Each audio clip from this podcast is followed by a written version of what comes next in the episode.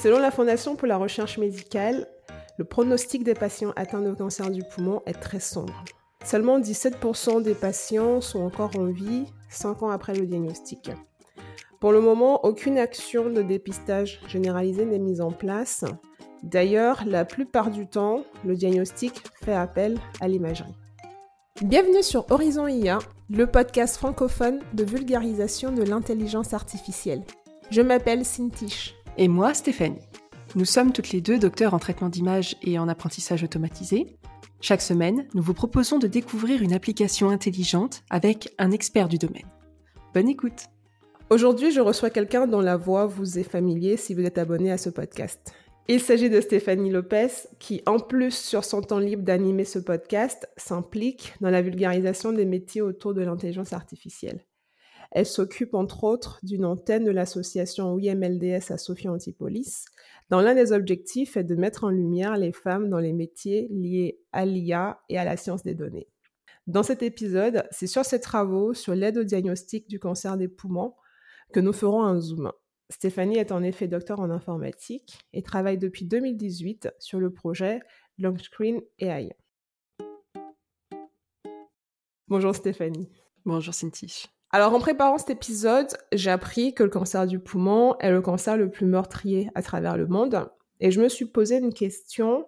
Est-ce que ce pronostic de survie très faible dans le cas du cancer de poumon n'est pas dû à un diagnostic tardif, dans la mesure où aujourd'hui des progrès sont quand même faits dans le traitement du cancer? Alors effectivement, Cintiche, c'est une explication possible. Euh, pour reprendre dans le contexte, euh, comme tu l'as dit en intro, il n'y a pas encore euh, de dépistage systématique d'organiser pour les patients à haut risque c'est-à-dire les gros fumeurs euh, ou travaillant dans des environnements à risque en lien avec la peinture, les produits chimiques. Et souvent, les patients viennent consulter quand ils ont des symptômes, et c'est malheureusement souvent les signes d'un stade avancé de la maladie. Euh, pour prendre quelques chiffres pour la France, euh, il y a près de 33 000 décès par an par cancer du poumon et environ 50 000 nouveaux cas avec un taux de survie à 5 ans de moins de 20 mais quand le cancer du poumon est diagnostiqué à un stade précoce, ce taux de survie à 5 ans est de 80%. Euh, en plus, euh, il y a eu une étude européenne, l'étude Nelson, qui a montré récemment qu'un dépistage systématique permettrait de faire baisser la mortalité de 25%. Mais bon, l'organisation d'un tel dépistage n'est pas évidente, euh, parce que cela impliquerait notamment une augmentation du nombre de scanners à analyser, alors qu'il y a actuellement une tension dans les effectifs des radiologues. Tu parles euh, des scanners euh, à analyser. Euh, je suppose que c'est des scanners à analyser dans le cas du, du diagnostic. J'aimerais savoir comment se fait actuellement le diagnostic du cancer du poumon. Est-ce qu'il y a d'autres types d'images qui sont utilisées à part les scanners? Et quelles sont les difficultés qui sont rencontrées qui justifieraient la pertinence d'une aide au diagnostic qui intègre une IA alors, je pense qu'on mettra dans les notes euh, de l'épisode euh, les liens vers les sites de la Ligue contre le cancer pour euh, que les auditeurs puissent aller un peu plus dans le détail. Mais pour résumer dans les grandes lignes, il y a d'abord un examen clinique pour un bilan général de la santé du patient. Ensuite, on fait d'abord une radio, puis un scanner, parce que le scanner est un peu plus détaillé pour détecter la présence de nodules et identifier si certains sont suspects. Et dans ce cas-là, il y a des examens complémentaires à effectuer pour vérifier si le nodule est effectivement malin par une biopsie, par, euh, il y a également euh, la possibilité de faire une fibroscopie. Euh, la phase qui me semble la plus problématique dans cette chaîne d'action, c'est l'analyse du scanner thoracique. Euh, parce que par principe de précaution, on se dit qu'il est quand même préférable de rappeler plus de gens pour ne rater aucun cancer plutôt que l'inverse. Mais ces examens impliquent un stress important chez les patients qui sont finalement non cancéreux et qu'on appelle les faux positifs, et potentiellement des complications médicales. Et donc, euh, une sursollicitation des autres praticiens qui sont impliqués dans ce dépistage, euh, comme les pneumologues, les oncologues euh, et les chirurgiens thoraciques. Donc il faut trouver un équilibre entre détecter les signes de cancer le plus tôt possible et n'en rater aucun, tout en évitant de faire subir des examens complémentaires invasifs à des patients qui sont finalement non cancéreux. Et c'est une tâche extrêmement complexe, même pour un œil expert. Parce qu'il faut s'imaginer qu'on est devant un scanner thoracique. Et donc, qu'est-ce qu'un scanner thoracique? C'est un empilement d'images 2D, ce qu'on appelle des tranches de poumons. Et un scanner contient environ 400 images, euh, ce qui représente des millions de pixels. Et dans ces millions de pixels, euh, il faut identifier des petits amas de pixels, le nodule, et dire s'il est plutôt suspect, alors qu'on ne connaît même pas euh, quelles cellules contiennent ce tissu, parce que sur le scanner, on ne le voit pas. C'est pour ça que par la suite, on fait une biopsie en cas de suspicion. Et donc, pour assister les radiologues à la fois sur la partie détection et la partie caractérisation de malignité de ces nodules, une IA doit être entraînée sur des milliers de scanners pour représenter la diversité des cas. Et ce travail doit être évidemment mené en collaboration entre les data scientists et les radiologues pour garantir la fiabilité des résultats. Si je comprends bien, dans le processus du coup de, diagnostic, l'IA interviendrait du coup sur l'aide au diagnostic en analysant les images pour euh, pouvoir euh, localiser les nodules et euh, peut-être les caractériser. si on parle concrètement du projet Long Screen AI sur lequel tu travailles, à quels besoins il répond précisément et quelles solutions il apporte? Alors, mes premiers résultats ont porté sur la caractérisation de la malignité des nodules pulmonaires. Euh, ces résultats ont fait l'objet d'une communication euh, euh, lors de la conférence européenne de radiologie en 2020. J'ai utilisé pour cela les scanners de plus de 1000 patients suivis sur trois ans, donc ça représente 3000 scanners, d'une base américaine appelée NLST. en comparant les résultats de mon algorithme avec ceux des radiologues, je me suis donné comme objectif que l'algorithme était censé caractériser les nodules malins l'année du diagnostic à 100%, comme les radiologues, tout en diminuant euh, drastiquement le nombre de faux positifs associés. Et je me suis également posé la question est-ce que un an avant le diagnostic, si le nodule malin était déjà visible, est-ce que mon algorithme était capable de le caractériser comme malin? Donc, effectivement, ça a été le cas. 76% des nodules malins visibles avant le diagnostic ont été considérés comme malins, alors qu'il y avait seulement 70% notés comme malins par les radiologues, même si la biopsie ne l'a pas confirmé cette année-là. Et pour confirmer ces bons résultats, ces résultats prometteurs, il faut à présent tester cet algorithme sur d'autres données, des images plus récentes, une population différente, parce que potentiellement, les habitudes tabagiques aux États-Unis ne sont pas les mêmes qu'en France ou en Europe. Euh, et pour moi, je pense que c'est un, facteur important parce que j'ai appris que l'introduction du filtre dans les cigarettes avait modifié, par exemple, l'absorption du tabac dans les poumons. Et c'est comme ça qu'il y a un type particulier de cancer du poumon qui était jusqu'alors sous-représenté et qui soudain est devenu euh, beaucoup plus important. Donc je pense voilà qu'il est important de, comparer euh, nos résultats sur différentes populations pour prendre en compte euh, ces, différences. Tu parlais des habitudes tabagiques aux États-Unis. Je suppose que c'est lié en fait à la spécificité de ta base de données pour de travail. Est-ce que tu pourrais nous en dire un mot sur en fait cette base de données là C'est quoi comme comme patients? C'est des patients qui sont plutôt fumeurs ou alors effectivement, euh, cette étude clinique euh, s'est intéressée aux patients à haut risque. Euh, ce sont les gros fumeurs de plus de 55 ans ou qui ont été dans des conditions de travail favorisant les risques de développer le cancer à cause notamment, comme je l'ai dit plus tôt, à, l'exposition des, des, produits chimiques, à de la peinture et d'autres. En effet, ce sont les personnes qui seraient vraiment ciblées en priorité dans le cadre d'un dépistage systématique. Par contre, on est quand même d'accord que le cancer du poumon ne touche pas que des personnes euh, à haut risque. Effectivement, euh, il y a euh, parmi les patients atteints du cancer du poumon quand même 17%, si je me souviens bien, qui ne sont pas fumeurs. Ok. Si on revient en fait au diagnostic du cancer du poumon avec une aide par un, un ou plusieurs algorithmes d'intelligence artificielle, j'ai l'impression qu'il y a deux étapes. La première étape serait l'identification des nodules et une seconde étape, euh, leur caractérisation. Euh, j'aimerais savoir si ça veut dire qu'en pratique, il y a réellement deux algorithmes, en tout cas, ou deux familles d'algorithmes pour adresser séparément ces tâches-là, ou si on adresse ces tâches-là euh, dans un même algorithme. En tout cas, dans les articles de référence, les, en général, il y a bien deux euh, algorithmes distincts, mais qui ensuite sont réunis pour pouvoir euh, faire une chaîne complète de la détection jusqu'à la caractérisation. Donc j'ai tendance à dire voilà qu'il est préférable d'adresser ces deux tâches de manière séparée et ensuite de combiner les résultats. Est-ce qu'on peut avoir une idée de quelle famille d'algorithmes permet d'adresser euh, chacune de chacune de ces tâches? À partir du moment où on a finalement beaucoup d'images, donc ici euh, quelques milliers, euh, on s'oriente sur les méthodes qu'on appelle les méthodes du deep learning, l'apprentissage profond, pour pouvoir bénéficier euh, d'un certain pouvoir d'abstraction. C'est-à-dire que ces algorithmes arrivent à trouver des caractéristiques dans ces images qui permettent de mettre en corrélation le label, donc dans mon cas malin bénin, avec l'image. Pour moi, c'est un nodule.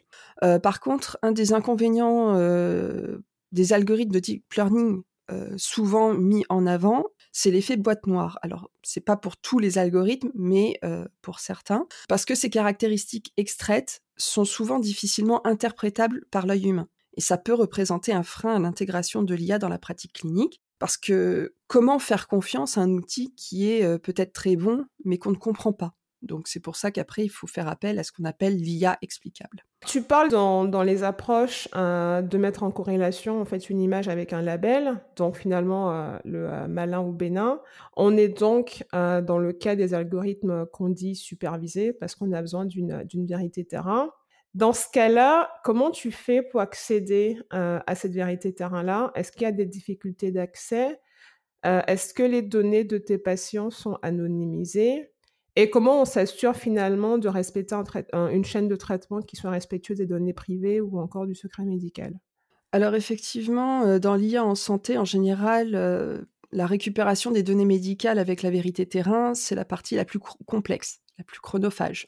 Pour ma part, j'ai pu gagner un peu de temps dans mon étude parce que j'ai pu avoir accès à des données d'une étude clinique américaine, NLST, dont j'ai déjà parlé, qui a fait déjà l'objet d'une étude statistique de grande envergure. Donc les données avaient déjà été pseudonymisées et préstructurées. Pour résumer rapidement les grandes étapes pour récupérer les données rétrospectives, quand on travaille avec des médecins, il faut d'abord leur demander leur, accord, évidemment.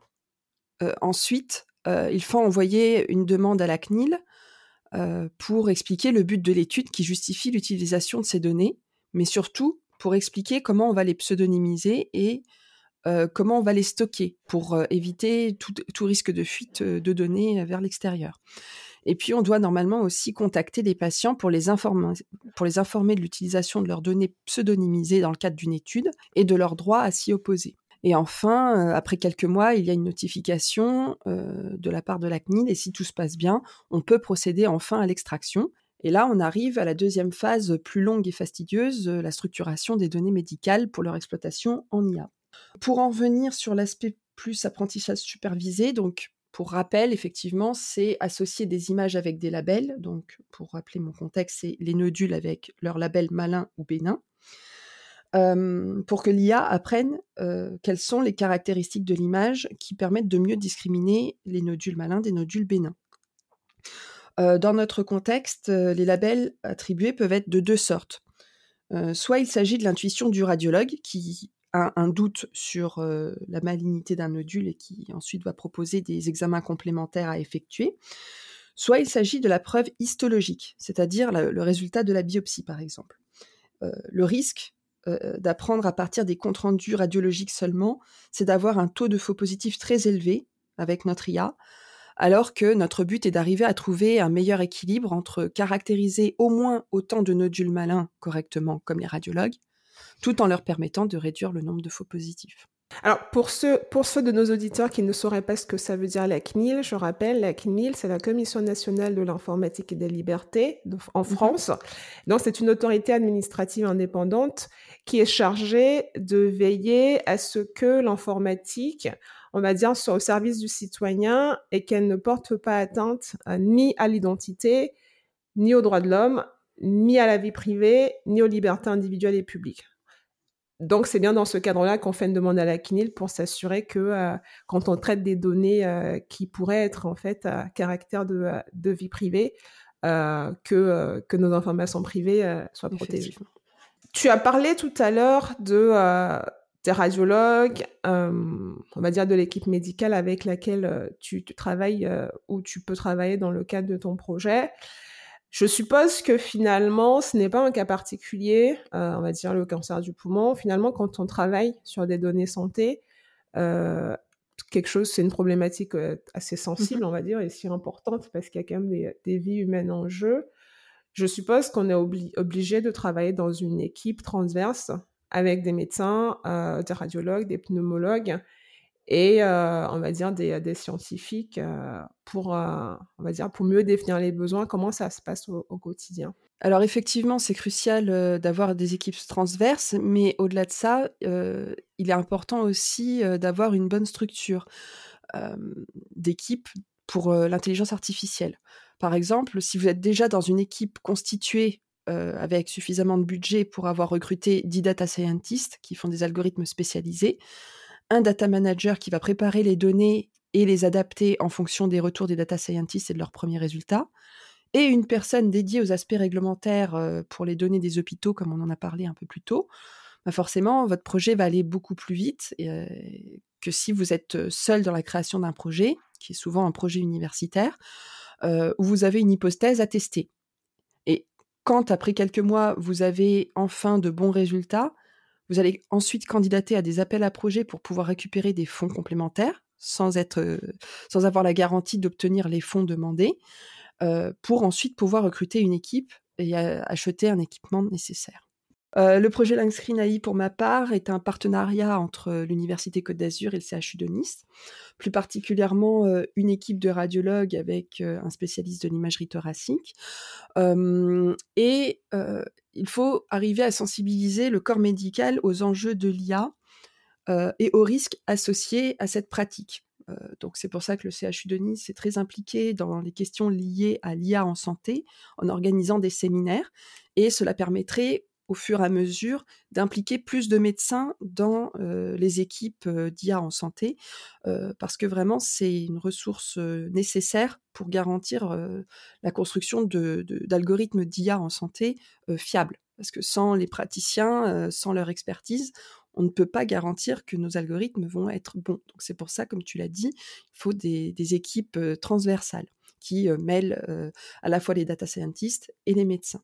Par exemple, en ce qui me concerne, j'ai pas de formation médicale. Euh, donc, quand j'ai commencé il y a quatre ans ce projet, euh, j'ai passé la première année, euh, la plupart du temps, à poser des questions aux radiologues sur les nodules de l'étude NLST pour vérifier la vérité terrain, comprendre les caractéristiques des nodules pulmonaires, celles qui me permettraient de discriminer les nodules malins des nodules bénins pour avoir une, base et répondre aux, aux besoins métiers des radiologues.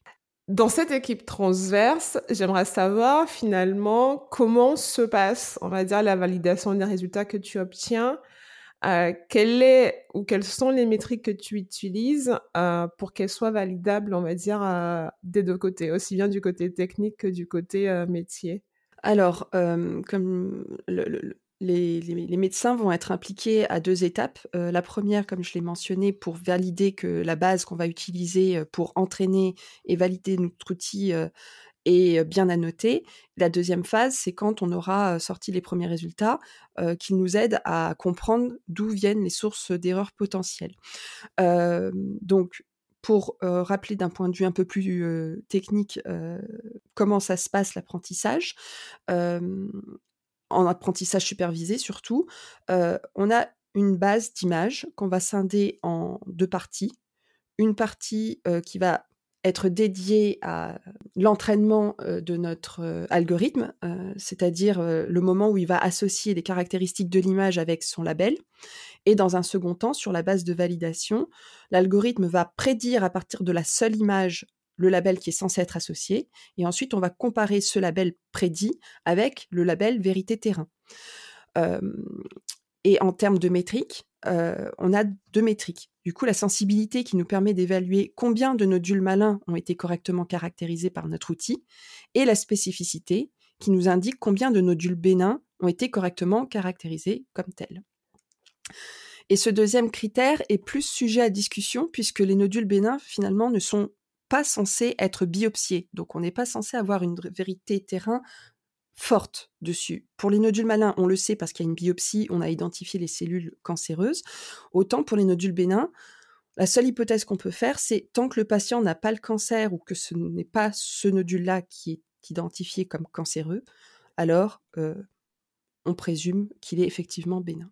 Une fois que euh, du coup euh, tu as sélectionné tes métriques euh, qui permettent de, on va dire, de valider la, la concordance métier de, de tes résultats. J'aimerais savoir s'il existe un nombre de patients sur lequel tes résultats doivent être bons pour qu'ensuite, on va dire, qu'ils puissent être intégrés euh, à la prise de décision des praticiens Alors, euh, au moins quelques milliers, euh, c'est évident, pour représenter une large diversité des cas. Une difficulté dans notre cas, c'est la sous-représentation des cancers. Parce que dans la population concernée, finalement, il n'y a que 1 à 3% des patients qui ont finalement le cancer.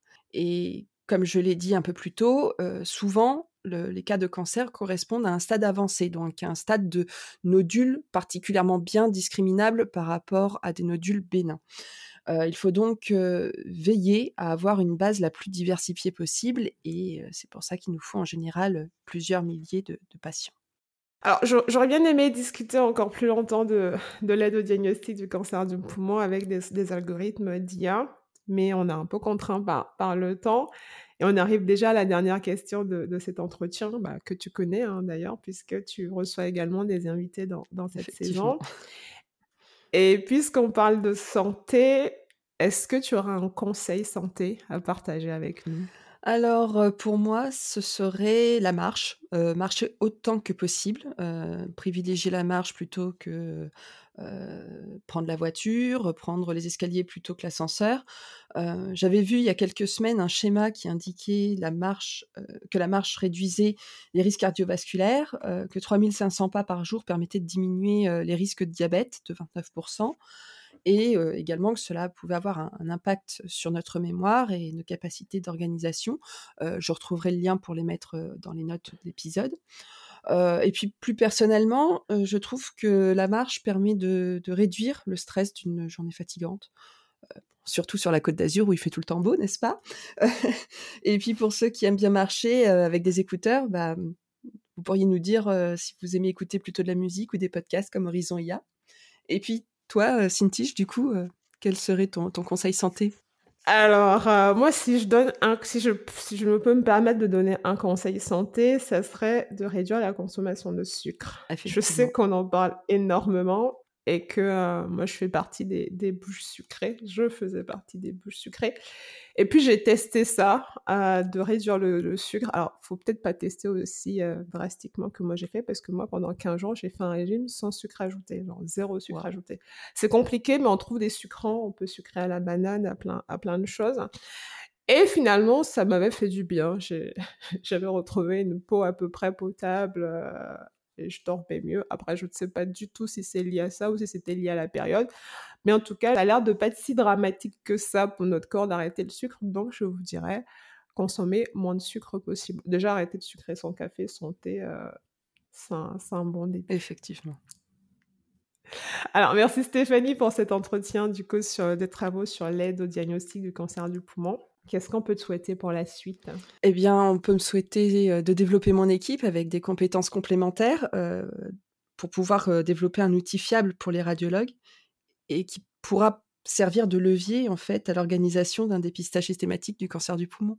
Je mettrai du coup dans, dans les notes de cet épisode toutes les références dont tu as parlé et ces notes, on peut les retrouver à l'adresse www.horizon-ia.com slash saison 3-cancer du poumon.